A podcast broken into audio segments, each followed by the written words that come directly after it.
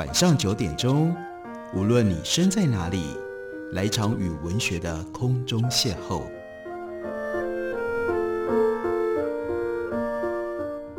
杨照谈书，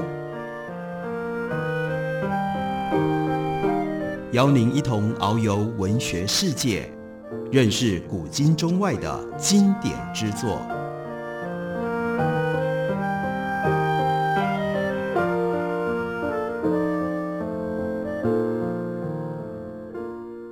各位听众朋友，大家好，欢迎收听杨照谈书。本节目以台北广播电台 FM 九三点一，每个星期一到星期五晚上九点为大家播出。我是杨照。在今天的节目当中，要为大家介绍大家出版公司刚刚出版的最新的中文翻译本，作者呢是 Robert Macfarlane，他是英国人，他是当今在英语世界当中最重要的其中的一位自然写作的作家。这次他最新的作品中文翻译书名是《大地之下》。在节目当中，我们之前曾经介绍过他的《故道》，以及他的《星象群山》。在这本书里面，Robert Macfarlane 他回顾了他自己书写自然的历程，然后跟我们解释为什么会有《大地之下》这一本书。他说，在过去十五年以上的时间当中，我一直在书写地景与人类心灵之间的关系。起初只是为了解答一个私人的问题：为什么像当时的我？那样的年轻人会如此深受山的吸引，甚至有时甘愿以身寻爱，之后却开展成为一项测绘计划，绵亘五本书，超过两千页。从冰雪覆盖的世界最高峰，我循着一条往下的轨迹，来到了一个必然是终点的处所，那就是探寻、探索地表以下的分层。他引用了 Williams Carlos Williams 这位诗人。他在晚期诗作里面的两行诗：“下降之旅招手示意，在上升之旅招手之后。”而他说：“我到了人生的后半段，才明白 Williams c a r l o Williams 他的意思。我在地下世界见过我但愿自己永不忘怀的世界，也见识了我但愿自己不曾见过的事物。我本来以为这将是我最不人性的一本书，也就是。”通常都是跟地质、跟地理、跟无生物有关的一本书，但却出我意料之外，成为我最具公共性的一本书。如果说我之前的作品的中心图像是行者落下和抬起的脚，那么这本书这个书页的核心图像是摊开的手，为了要问候、同感或者是制造标记而向前伸出。什么叫做大地之下呢？真的就是讲。我们的脚下的世界，它的开端是来自于 Macfarlane 提醒我们：我们到底对于脚下的世界知道多少？我们知道的很少，而且呢，通常我们也没有什么兴趣。在晴朗无云的夜晚，我们仰望天空，你能够看到来自于亿兆公里以外的恒星之光，你可以认出小行星撞击月球表面所留下来的陨坑。但是呢，如果往下看，你的视线就只能够看到表土沥青，还有你自己的脚趾。就算离地面只有十公尺，但是呢，这种古代海床石灰岩层平面的光亮，却有一种令人感觉到非常奇特的离世之感。地下的世界安守秘密，这是最大的特性。几亿年来，真菌将一棵棵的树木连接成为互通生气的森林。但是呢，生态学家一直到过去二十年间，才循线追出林地土壤当中细密交织的这种真菌的网络，因为它藏在地底下。二零一三年，在中国重庆发现了一个洞窟网络，竟然拥有自己的天气系统，在太阳远远照射不到的地下，洞窟中心的庞然空间里面有丰沛的水汽层叠，有云朵弥漫的巨大穴室里。冷雾飘移成型，而在意大利北部的石灰岩下方三百公尺处，非常深的地方，他说：“我沿着绳索垂降，穿过一处广大空间的穹顶，这里被沉入地底的河流所切割，被黑色沙丘所充填。徒步穿越那些沙丘，仿佛在无光的行星上跋涉穿越无缝的沙漠，非常奇特的景观。而我们。”很少会注意到，我们更难有任何的经验去体会藏在地底下的到底是什么样的景象。为什么要往下走？向下是一种反直觉的行动，我们习惯，我们喜欢往上，所以这是逆着理智的纹理，精神的坡度而行。刻意将什么放到地下，通常是为了藏起来，避免有人不小心就会看到。而要积极从地下这世界取回东西，那你就得要大费周章，你要挖，你要一直不断地往下挖，费了很大的力气才能往下走。地下的世界因此呢，非常难以到达，长久以来都是用象征不易言说观看的一切，失落、悲痛、隐晦的心灵深处，还有呢，Alan Scarry 所称的叫做幽深地下事实的那种身体的痛楚。当我们想到地下，往下想到的都是秘密隐藏深处。人类对于地下空间有一种天生本能的憎恶。而且还有非常丰富而长久的文化史的背景，你会喜欢下到地底下去吗？地底下很容易让我们联想到死亡，联想到墓葬，或者是大家到欧洲，在那个教堂的底下的 Catacomb 里面藏满了这些尸体骨骸，所以我们想到地下空间，我们会害怕，我们会想要远离。要跟地下世界相连接的是一种所谓。世界内部可怖的黑暗、恐惧跟邪恶，是我们面对地下环境的时候普遍的反应。污秽、死亡以及残酷劳动，我们想到矿坑，我们想到那样的一种劳动的形式，那才是属于地下的。这是自然的联想。幽闭恐惧是各种恐惧症当中最激烈的一种。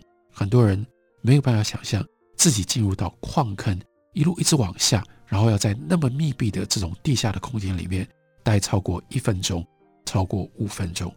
我经常注意到，即使不是亲身经验，只是聆听叙述或形容，包括我现在用这种方式把书的内容念给大家听，带领着大家的想象往地底下走，或许有人就已经开始觉得不舒服。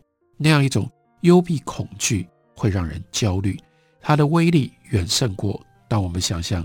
惧高症，或我们想象我们到高处的时候会产生的那种 vertigo 那样的一种眩晕的作用。聆听被囚入地下的故事，会让人坐立难安。望向光亮，仿佛光是言辞；望向光亮，仿佛只是言辞就能够把人给监禁起来。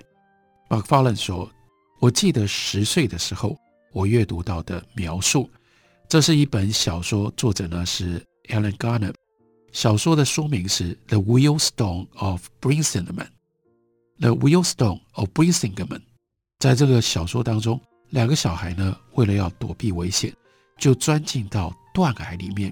在那个断崖呢，有一个砂岩漏头下方的地道，他们跑走了。断崖深处的岩石亲密相拥，做事要将他们包夹。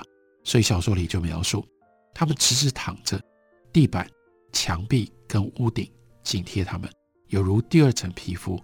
他们头转向一边，因为换做任何姿势，嘴巴都会被屋顶压入沙中而无法呼吸。因为他们完全不能屈腿，弯曲肘部又会导致手背无助地卡在身体底下。前进唯一的办法是靠指尖跟脚趾推动。然后呢，其中一个角色 Colin，他的脚跟卡到屋顶了，他既不能上，也不能下。突出的岩石卡进他的小腿，他痛得叫出声来，却无法动弹。而到现在都还记得，读到这些段落，让他心底发冷，肌肉因为同情而收缩。这个时候，多年之后重读，感觉依旧，那种情境还是在他身上施加了强大的叙事的牵引。Colin 无法动弹，我则没有办法把书给放下来。人类对于地下世界的厌恶，深藏在我们的语言跟我们的故事里面。我们经常所使用的 metaphor，我们的比喻里面，高度是人所尊重的，深度却是人要避开的。例如说，uplifted，那就是优于 depress。你看这个就是一个是上升的形象，一个是往下压的形象。depressed，沮丧，那这个沮丧同时是往下压，或者是。pull down，我们就把房子拆毁，我们就是把它拉下来，或者是 catastrophe，它的表面字面的意思就是从原来的位置一路突然之间往下降，急转直下。那 cataclysm，也就是灾变，也就意味着那是一种往下的暴力。主流的观察跟表现的手法里面，随时可以看到对于 going deep 那种往下走的偏见。在 Stephen Graham 他的 Vertical 这个书里面，他称地理学跟制图学具有平面的传统，以及因而导致的大体水平的世界观。他指出，我们觉得很难脱离习以为常的坚决的扁平的观点，而他认为这不只是一种政治上的失败，也是我们感官的失败，因为这使我们不愿意去关注地下网络当中的抽取、开发跟处置，而正是这面网络支撑着地表的世界。是的，我们基于许多原因，总是对于地下不闻不问，而这就是《大地之下》这本书试图要逆转。改变的。休息一会儿，我们回来继续聊。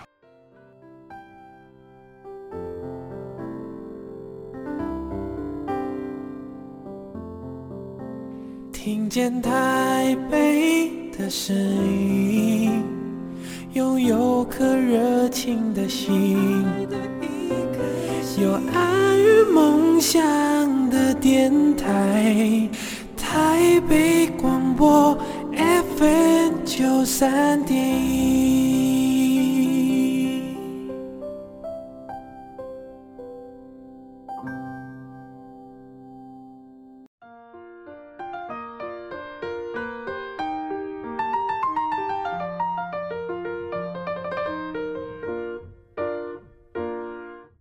感谢您继续收听《杨照谈书》。本节目以台北广播电台 FM 九三点一，每个星期一到星期五晚上九点，为大家播出到九点半。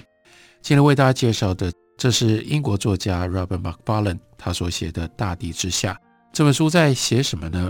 这就是自少年时期就迷恋高山的自然写作作家 Macfarlane 他花了六年的时间，一百八十度翻转视野，无数次的深入自然界最美丽也最骇人的空间，为我们生动地描述一个个看似沉默不语，实则声息汹涌的世界。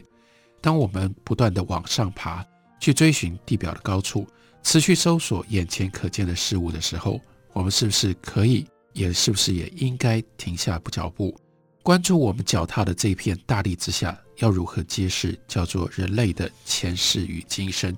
这本书就是要提醒我们，因为我们长期对于脚底下、地下的世界感觉到害怕跟厌恶，以至于我们很少去探索大地之下。不过这本书它有另外一个副标题。副标题叫做《A Deep Time Journey》，那中文把它翻译叫做“时间无限深邃的地方”。这里面又提出了另外一个重要的观念，叫做 “Deep Time”，深度时间。这是什么呢？Macfarlane 说，深度时间是地下世界的年表，从当下延亘到远古，是地球史炫目的浩瀚篇章。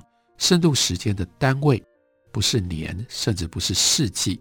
而是地质式的什么世或什么元，不是相对比底下我们所使用的分钟年月如此的微不足道。深度时间呢，是记录在岩石冰、钟乳石、海床、沉积物跟漂移板块的这些现象上面。它通往未来，也通往过去。太阳将在五十亿年当中会耗尽它的燃料。然后呢，地球就会落入到黑暗。我们的脚趾跟我们的脚跟同样立于深渊边缘。在这个 deep time 深度时间里，存在着可以汲取的一种危险的安慰。既然 Homo sapien 我们这样的一种人种，在地球的尺度来说，真的非常非常的短暂。那我们的所作所为，用这样的一个尺度、重要规模来看，真的重要吗？从沙漠或者是海洋的角度来看。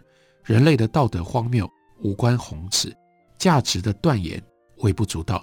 我们习惯一个扁平的世界观，我们在这种扁平的世界里，我们这样的一种扁平的世界观，在如此大尺度的时间上面，这样看起来就会有了不同的意义。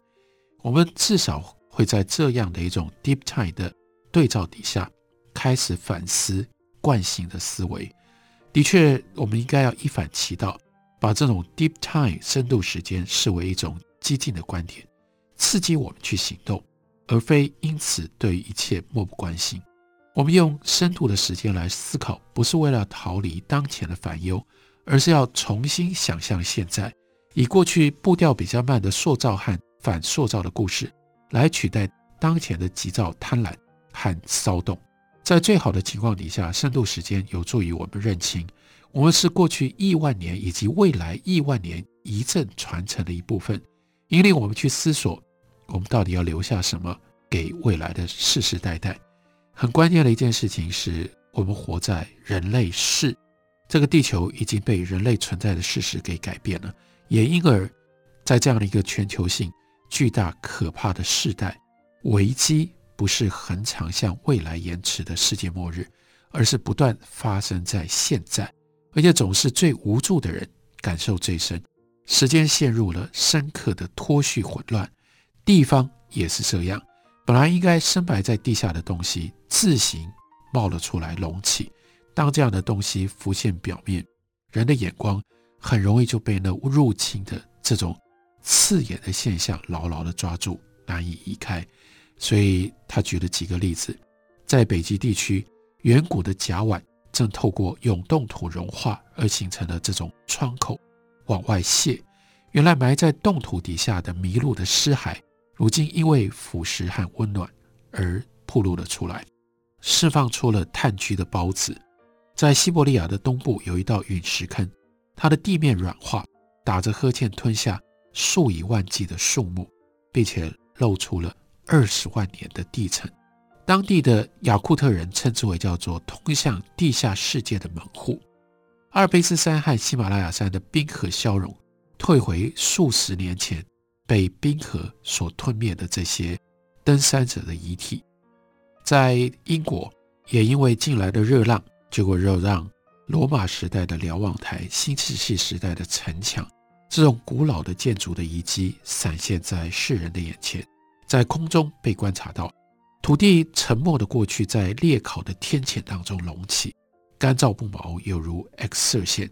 再来我们看捷克。捷克境内易北河因为夏天水位下降之多，连底下的原来看不到的叫基石都暴露出来了。过去几个世纪的人在这块石头上记录干旱，也警告干旱的后果。为什么叫做基石？就表示如果这个石头露出来了，就会有干旱，干旱就会带来饥荒。其中一块石头上刻着：“如果你看到了我，就哭泣吧。”这样的字样。五十年前，在冷战的时期，美国在格陵兰冰帽底下建造了一个导弹的基地，埋下几十万公升的化学污染物。如此呢，现在呢，也因为融冰的关系，就开始出现了。考古学家 Botostotia 他就写着：埋在地层深处并不是问题，问题是这些东西很持久，会存在比我们更长的时间。然后呢，一种不为我们所知的力量反扑，一种沉睡巨人的暗黑的力量，从深度时间的沉睡当中醒了过来，为了要寻找死亡国度的某一样东西，或者是某一个人，而展开降入黑暗的危险旅程。这是最古老的地下世界的故事，早在西元前两千一百年前左右，这是今天世界上所留下来最早的文学作品。苏美人所写的《Gilgamesh》史诗里面有一个变异的版本，诉说 Gilgamesh 他旁边的一个仆人叫做 Enki，他接到主人的命令，要他到地底的冥府去取回失落物件。这个 Enki 呢，他横越锤子一般朝他扑打的冰雹风暴，小船因为受到有如头锤乌龟、野狼跟狮子的波涛冲撞而摇摇欲坠。但是他仍然抵达了冥府，他很快就被抓了，被囚禁起来，一直到年轻的战士叫做乌土，开启通向地面的洞穴，乘着羔羊的微风把他带了回来。因此呢，Enki 跟 Gilgamesh 在阳光当中相拥亲吻，说了几个小时的话，Anki 并没有能够取回失落的物件，但是带回消亡者的宝贵的消息。Gilgamesh 就绝望地问他说：“早产而死去的孩子们呢？他们甚至从来不知道活着是什么。” ”Anki 就回答说：“世界各地都有类似的神话，古典文学里面有很多降入地下，像鬼或像神，或者是像王者来询问人间的未来的事迹。”包括了希腊神话里面的，Orpheus，他试图从死亡、从这个地下的领域里面，把他的爱妻 Eurydice 救回来的故事。另外呢，有 Aeneas，他的航行，在他父亲的庇荫底下，他受到了女先知西比拉的引导，还有金枝的保护。这些叙事都暗示着某一种近乎矛盾的东西，什么样呢？黑暗可能。才是视觉的媒介，而下降可能使人迎向启示，而不是剥夺。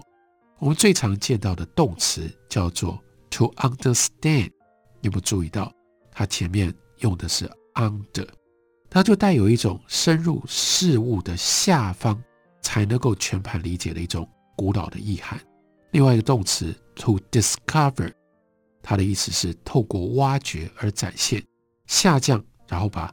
要 discover 的东西带向的光亮，从深处取得，这些都是非常古老的联想。欧洲已经知道最早的洞穴作品是以点跟手印的形式，在西班牙的洞穴壁上所画成的梯子。我们现在测量，认为这大概是距今六万五千年前，也就是 Homo sapien 我们这个人种由非洲抵达欧洲之前，大概两万年。这是尼安德塔人留下来的，这些尼安德塔的艺术家留下的图像，远早于解剖学上所谓的 Homo sapien 现代人抵达今天的西班牙。而一位负责为这项艺术品定年的考古学家就说，那个时候的人们正踏上进入黑暗的旅程。所以 macfarlane 就告诉我们，他所写的这本书《大地之下》就是进入。黑暗之旅的故事，也是为了追寻知识而降入地下的故事。旅途从宇宙创生时形成的暗物质，一直到人类时的核子未来。